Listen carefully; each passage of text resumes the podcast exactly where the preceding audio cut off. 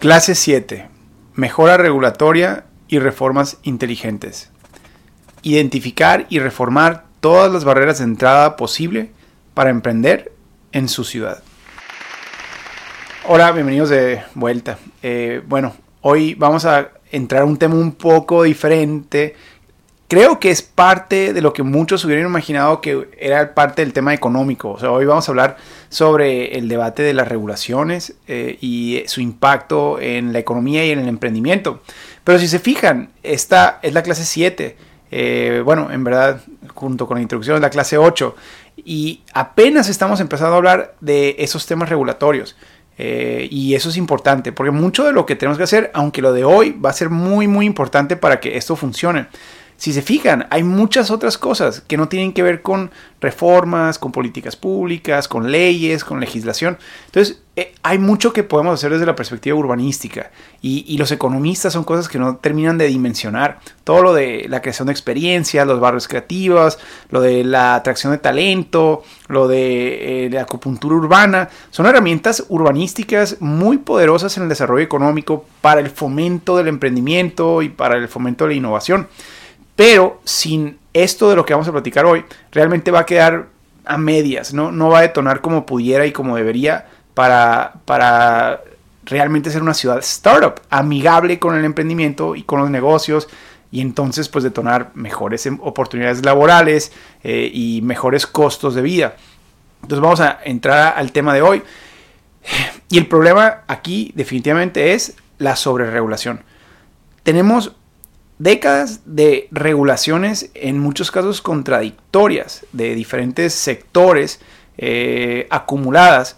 Y, parte de lo difícil de esto es que, habiendo trabajado con muchos legisladores, veo como muchos de los retos, de las dificultades y de los problemas de los ciudadanos los intentamos resolver con, leyes, con reformas, eh, aprobando y agregando eh, leyes nuevas o regulaciones nuevas porque ocurrió un incidente de algo en un lugar y entonces agregamos una regulación para que eso no vuelva a ocurrir. Pero entonces vamos agregando y agregando y agregando eh, eh, parches en muchas ocasiones, pero en otras desarticuladas de las realidades de la tecnología, de la economía, del, entorno en el que están operando muchos de estos emprendedores y muchas de estas eh, realidades tecnológicas. Y a lo que llegamos, que es lo que tenemos hoy en día, es a una imposibilidad. Realmente es una camisa de fuerza que lo hace prácticamente imposible el emprender legalmente. Entonces ahora, si de por sí, emprender, eh, hay que platicar de esto. Emprender, comenzar un negocio, o, y no nomás un negocio eh, mm, pensado en, en generar riqueza, que eso puede ser muy bueno, pero también una organización, eh, una innovación eh, académica o científica, o sea, todos estos eh, ejercicios implican mucho riesgo, muy pocas probabilidades de éxito, o sea, pensando en negocios, la cantidad de negocios que fracasan entre los primeros dos años son como 80-90%, algo así, depende de su, su, región. Entonces, el que alguien se anime a intentar un negocio y arriesgar su propio dinero, su, su, propio tiempo y también su dignidad, su orgullo, porque es muy penoso, a muchos les, les ahuyenta el, el qué dirán del si no funciona mi proyecto, y más cuando son ideas un poco locas, que son las que necesitamos más, porque son las transformadoras de economías locales y del mundo, ¿no? Entonces, todo eso es parte de la evaluación de alguien que esté considerando comenzar un negocio. Eh, y entonces Mm, se requiere cierta locura para comenzar un emprendimiento eh, formal. Eh, aunque yo sugiero, y vamos a hablar mucho en alguna ocasión, eh, sobre todo en el último capítulo de esto, es que al final del día todos tenemos cierto elemento de emprendedurismo que estamos, aunque no lo reconozcamos, integrando a nuestro día a día, desde la manera en que llevamos a cabo nuestro trabajo oficial, aunque sea con gobierno, eh, pero luego inversiones alternativas, como puede ser una inversión en inmobiliaria o algún tipo de ingreso extra de inversión en la bolsa de valores eh, o algún ingreso periódico de una vez al año que hacemos un evento y generamos ingreso extra. Bueno, Todos de alguna manera u otra somos o deberíamos de pensar en nosotros como emprendedores, pero hay unos que se meten de lleno al emprendedurismo y eso es a lo que estamos hablando con, con estos conceptos de startups. Eh, bueno, ¿qué podemos hacer y qué estamos haciendo mal? Eh, desde la perspectiva de nuestro marco normativo y nuestras regulaciones e instituciones locales eh, para, pues, en muchos casos, poner barreras o ahuyentar a gente que se pudiera animar a comenzar un negocio en nuestra ciudad o que pudiera venirse a nuestra ciudad a emprender, invertir y comenzar un negocio o una innovación. Eh, ¿Qué estamos haciendo bien y qué estamos haciendo mal desde la perspectiva regulatoria? Todo lo demás fue fundamental en muchas maneras para tener el talento y la mano de obra y la creatividad de lo que se necesita para que esas empresas vengan o se instalen o se animen a, a empezar en nuestra ciudad. Pero si el proceso de sacar el permiso para hacer el negocio formal eh, es insufrible o si es imposible en nuestra ciudad, lo que puede ocurrir es que la persona o no lo haga y mejor busque un trabajo eh, que, puede que sea muy bueno porque seguramente también tiene mucho talento y le va a aportar a una empresa, pero entonces ya no va a emprender, ya no va a ser parte de esta ecuación de aportar a una ciudad startup eh, y eso es una lástima. Pero entonces o no emprende o se va a otro lugar, que es lo que ocurre con más frecuencia. Muchos de estos emprendedores eh, terminan haciéndolo en los lugares donde se les invita más, donde ven más potencial. Incluso muchas veces empiezan en nuestra ciudad, pero como el proceso es tan antinegocios o tan, tan difícil de navegar en nuestra ciudad, en ocasiones otras ciudades se lo roban. ¿Pero por qué? ¿Cuál, es el reto? Bueno, imagínense la, la la complejidad de un emprendedor. Eh, cuando tenemos leyes de construcción, tenemos reglamentos de construcción, tenemos eh, reglas de usos de suelo, tenemos reglas ambientales, tenemos reglas de protección civil, de salubridad, le vamos agregando cada vez más y más y más componentes. Entonces de repente llega un momento donde posiblemente tenemos eh, mil regulaciones diferentes que, que, algunas de ellas están diseñadas para cierto evento específico, pero por la manera en que se escribieron le aplica a todos los demás. Eh, y entonces de repente lo que se requiere para que una idea que es innovadora, no sabemos si va a funcionar o no, pero lo que se requiere para intentarse legalmente implicaría millones en ocasiones, pero en ocasiones eh, a lo mejor y miles o cientos de miles de dólares extras eh, para intentarlo formalmente. Y si no tienes este equipo que te va a cumplir con la norma tal, entonces tú ya no vas a conseguir el, permiso, no vas a poder ser un emprendedor formal en, esa ciudad. Y entonces pues ya, ya lo hace prácticamente imposible. En otras ocasiones, esas leyes ambientales o de usos de suelo eh, o de protección civil están opuestas. Entonces, no nomás es que sean demasiadas, es que muy, muy seguido esta legislación se ha ido agregando y es incompatible con otra legislación. Entonces, para alguien que quiere cumplir, tiene que escoger o cumplo esta o cumplo esta. Eh, ya básicamente estamos asegurando que va a tener un riesgo legal seguro esa persona eh, y pues quedar sujeto a eh, el arbitrio de una autoridad. y eso no es algo, una situación que alguien quisiera ponerse intencionalmente. Entonces, esto ahuyenta el emprendimiento y ahuyenta la inversión y sobre todo en Latinoamérica, porque no nos, no nos pueden quitar nuestro espíritu emprendedor. en eh, eh, Latinoamérica tenemos, yo creo, una de las culturas más emprendedoras de todas. Pero lo que termina pasando es que generamos informalidad. Mucha, la mayor parte del emprendimiento de Latinoamérica se va al lado informal, ilegal e informal. Entonces, estos emprendedores informales se instalan en tianguis, en mercados ambulantes o itinerantes, eh, sobre ruedas eh, o hacen negocios sin declarar o sin pedir permiso desde sus hogares eh, a través de, de, trueque en efectivo. Y, si bien esto genera empleo, en ocasiones esto hasta genera desarrollo y puede que sea la, la, salvación de muchas de las economías de nuestras ciudades sin querer, a pesar de toda la ilegalidad que, que, que generan.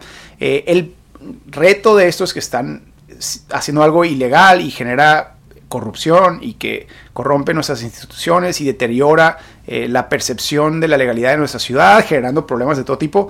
Eh, pero más allá de eso, digamos, pensando en ellos y su, dificultad, es que quedan limitados. Entonces, lo que se convirtió en un startup informal, eh, ya nunca va a poder ser un scale up, que es, ese es a lo que para realmente convertirnos en una ciudad de economía naranja, de industrias creativas, necesitamos que éstas detonen hacia arriba, que si era una taquería, eh, esta taquería con el diseño de una experiencia eh, creativa y el valor agregado termina convirtiéndose en una franquicia que vende en todo el país y nos alimenta nuestro, nuestras finanzas locales, ese éxito de esa empresa. Eh, bueno, lo mismo con todo tipo de, ideas tecnológicas, eh, culinarias, eh, agreguen lo que, lo que ustedes gusten.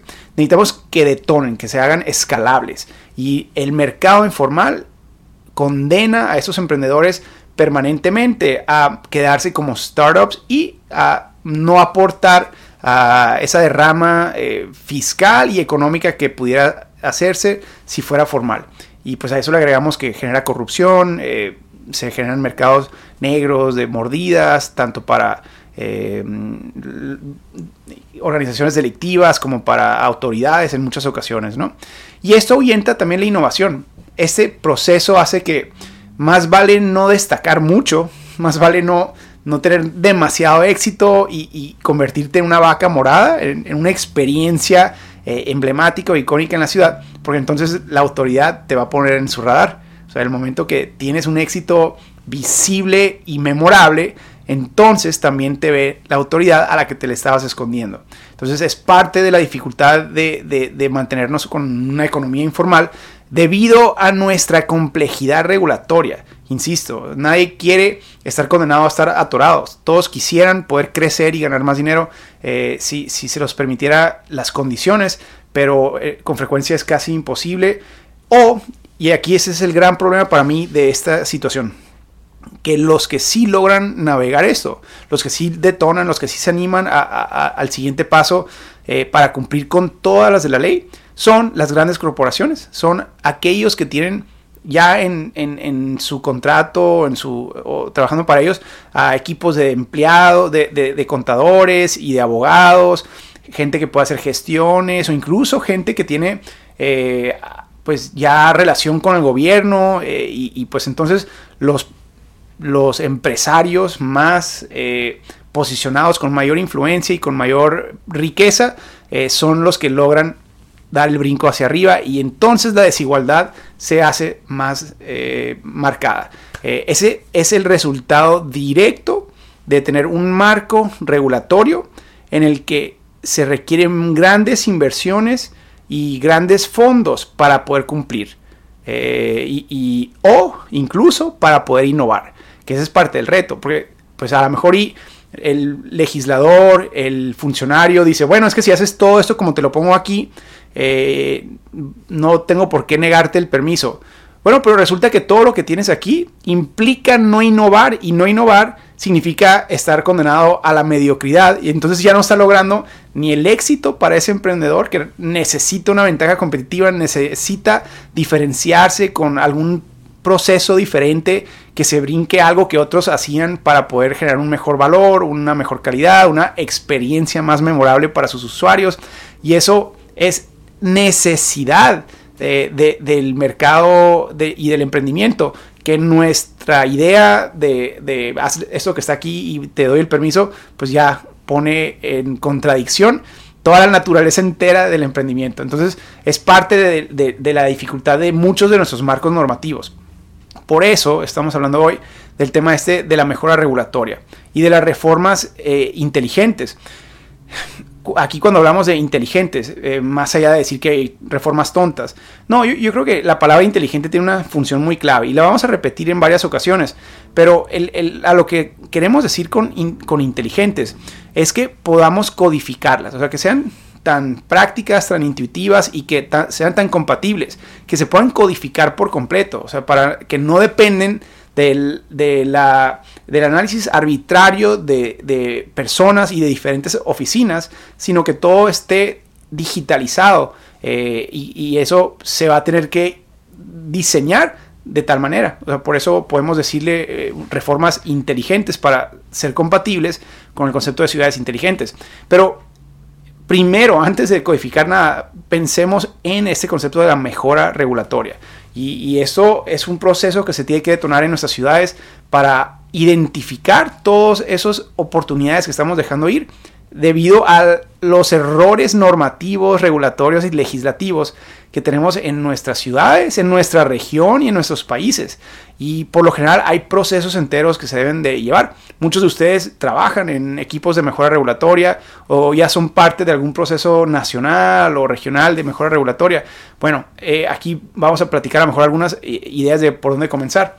Y lo primero es eso, es tener un grupo de trabajo que va a estar encargado con toda la autoridad eh, desde el alcalde a analizar y generar las mejoras regulatorias necesarias para que se pueda detonar el emprendimiento y se puedan resolver todas esas confusiones regulatorias. Eh, esto requiere liderazgo. Sin liderazgo y sin, sin, sin tener el apoyo de los tomadores de decisiones va a ser imposible porque se van a pelear contra intereses muy engranados en cada una de las dependencias. En las dependencias ambientales, buena suerte quitándoles una regulación que les tomó 30 años construir, eh, aunque esté en contradicción con la de otra dependencia. Eh, si a alguna de estas dos les genera parte importante del ingreso de esa dependencia, pues no la van a querer soltar. Entonces, por eso esto requiere una decisión de autoridad eh, para que no le guste a quien le guste. Eventualmente, obviamente con, con el el cuidado y la prudencia necesaria para no cometer errores, pero que terminemos en algo que cambie la manera en que funcionan todas estas dependencias. Eh, va a ser necesario liderazgo. Entonces, para ello después necesitamos una mesa intersectorial. Entonces, y es parte del reto, que eso con frecuencia no está atorado por nomás el municipio. Eso implica leyes nacionales, eh, cantonales, eh, estatales. O sea, esto implica diferentes órdenes de gobierno. Entonces vamos a tener que sentarnos en la mesa, no nomás nuestro equipo interno, sino que vamos a tener que conformar una mesa que incluya a representantes de cada una de esas eh, diferentes dependencias. Y, y esto requiere de nuevo liderazgo. Me tocó el caso en Sonora, donde una alcaldesa tomó el liderazgo y juntó el apoyo de un legislador estatal eh, y juntó, eh, en este caso, el apoyo del gobierno federal que ya estaba intentando un proceso similar. Y entonces en una mesa, junto con municipios y diferentes órdenes de gobierno, se acordaron las reformas de los tres órdenes de gobierno y salieron casi al mismo tiempo todas, ¿no?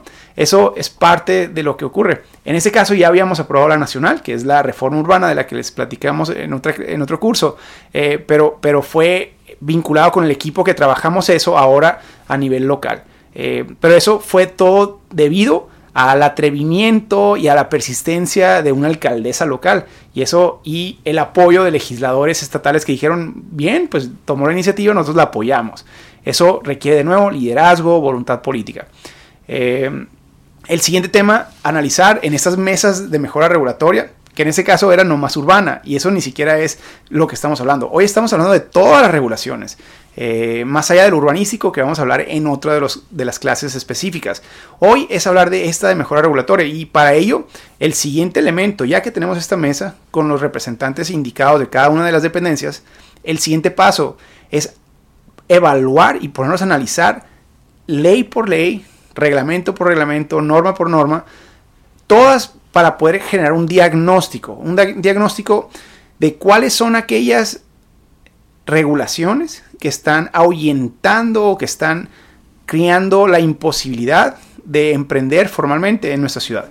Vamos identificando las más graves primero. Vamos teniendo un panorama claro de cuáles son todas esas variables que actualmente están complicándonos esa posibilidad de convertirnos en una ciudad de startup.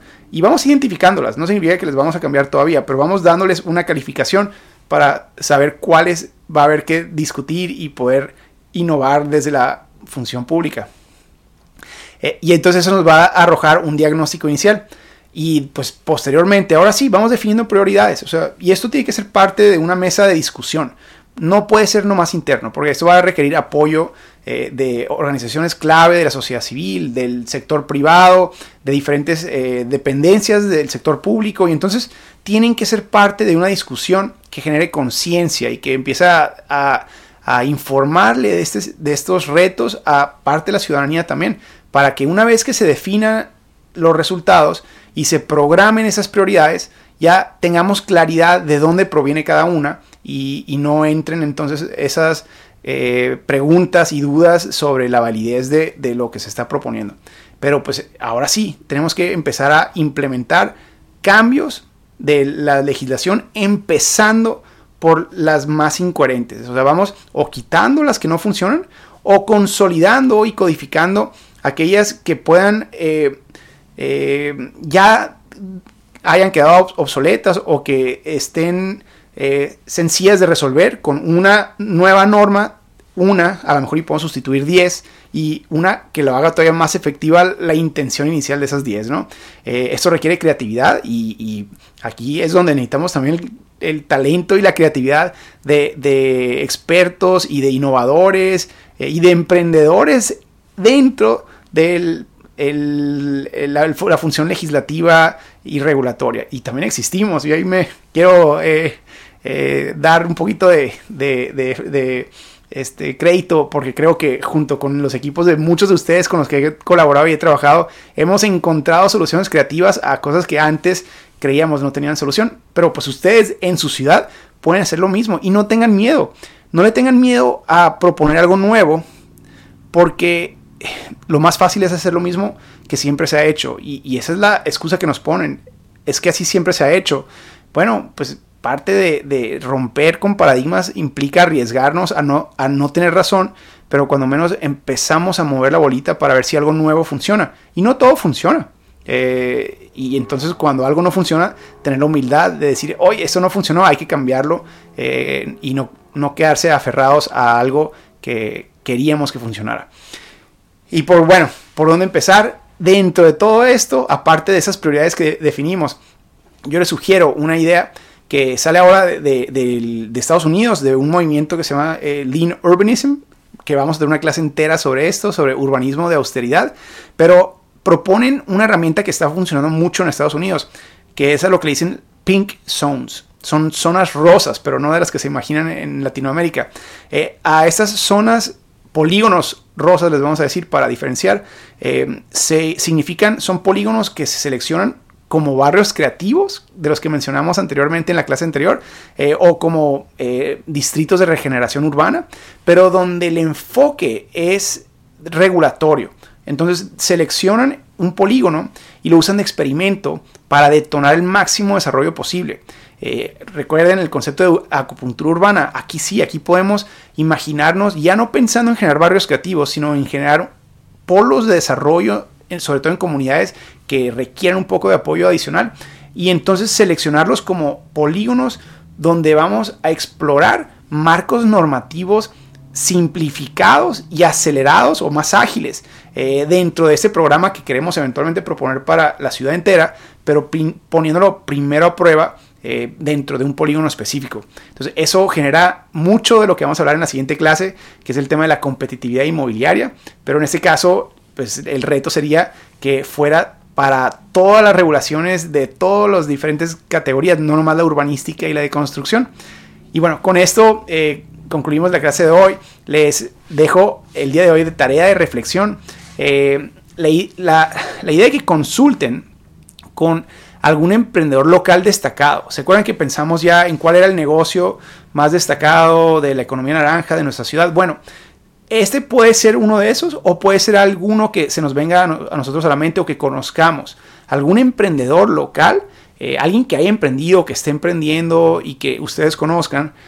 Y hay que buscar a uno de esos o, bueno, puede ser los dos, a un desarrollador local. Alguien que construya vivienda, edificios, alguien que como negocio, que ha tratado de construir y vender o rentar en su ciudad. Entonces, quiero que hablen con ellos, a lo mejor muchos de ustedes ya lo han hecho y lo están haciendo o trabajan con ellos porque son arquitectos o son ingenieros. Bueno, eh, en el caso de que no han, no han, tenido esa conversación con ellos, los invito a que tengan una conversación con ellos y que les pregunten, no más, así de fácil, que si cómo perciben ellos, cómo es el proceso regulatorio y de adquisición de permisos en su ciudad. ¿Cómo lo calificarían del 1 al 10? ¿Cuánto tiempo y cuántos dolores de cabeza les generó a ellos? Y si considerarían que es más fácil en esa ciudad que en otras de lo que ellos han escuchado, porque seguramente han platicado de esto con amigos y competidores de otras ciudades.